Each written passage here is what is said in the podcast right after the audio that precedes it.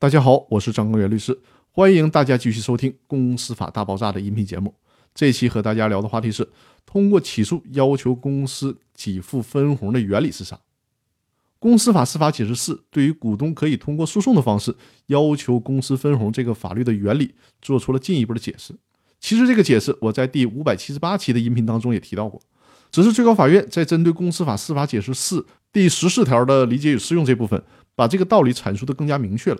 只要公司做出了利润分配的决议，也就是分红的决议，那么股东的利润分配请求权就由抽象利润分配请求权转化为了具体性的利润分配请求权。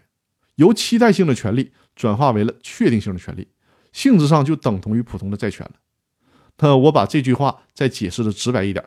在公司没有做出分红决议之前，每一个股东具体能获得多少分红，甚至究竟能不能获得分红，这都是不确定的。这些不确定的因素包括公司是不是有盈利，是不是需要弥补亏损，是不是需要根据法律规定缴纳法定公积金等等。同时，还包括公司把利润用于投入研发、投入再生产，还是分配给股东。这些问题在公司分红决议没有做出之前，都具有不确定性。正因为这些不确定性的存在，所以说呢，法院没有办法代替公司做出这种应不应该分红以及分多少红的决议。但是，公司一旦做出了分红的决议，之前提到的不确定性就都消除了，所有的不确定的东西都变成了确定。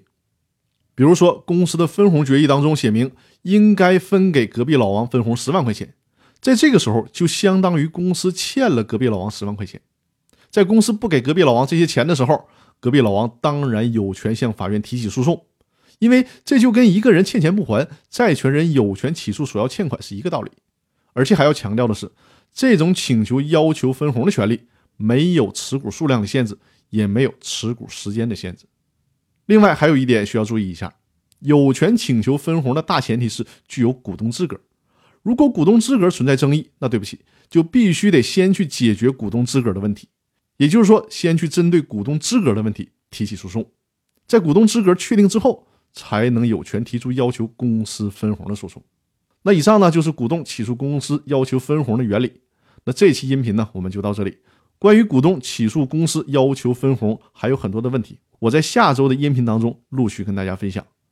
那好，我们这周的分享就到这里，谢谢大家。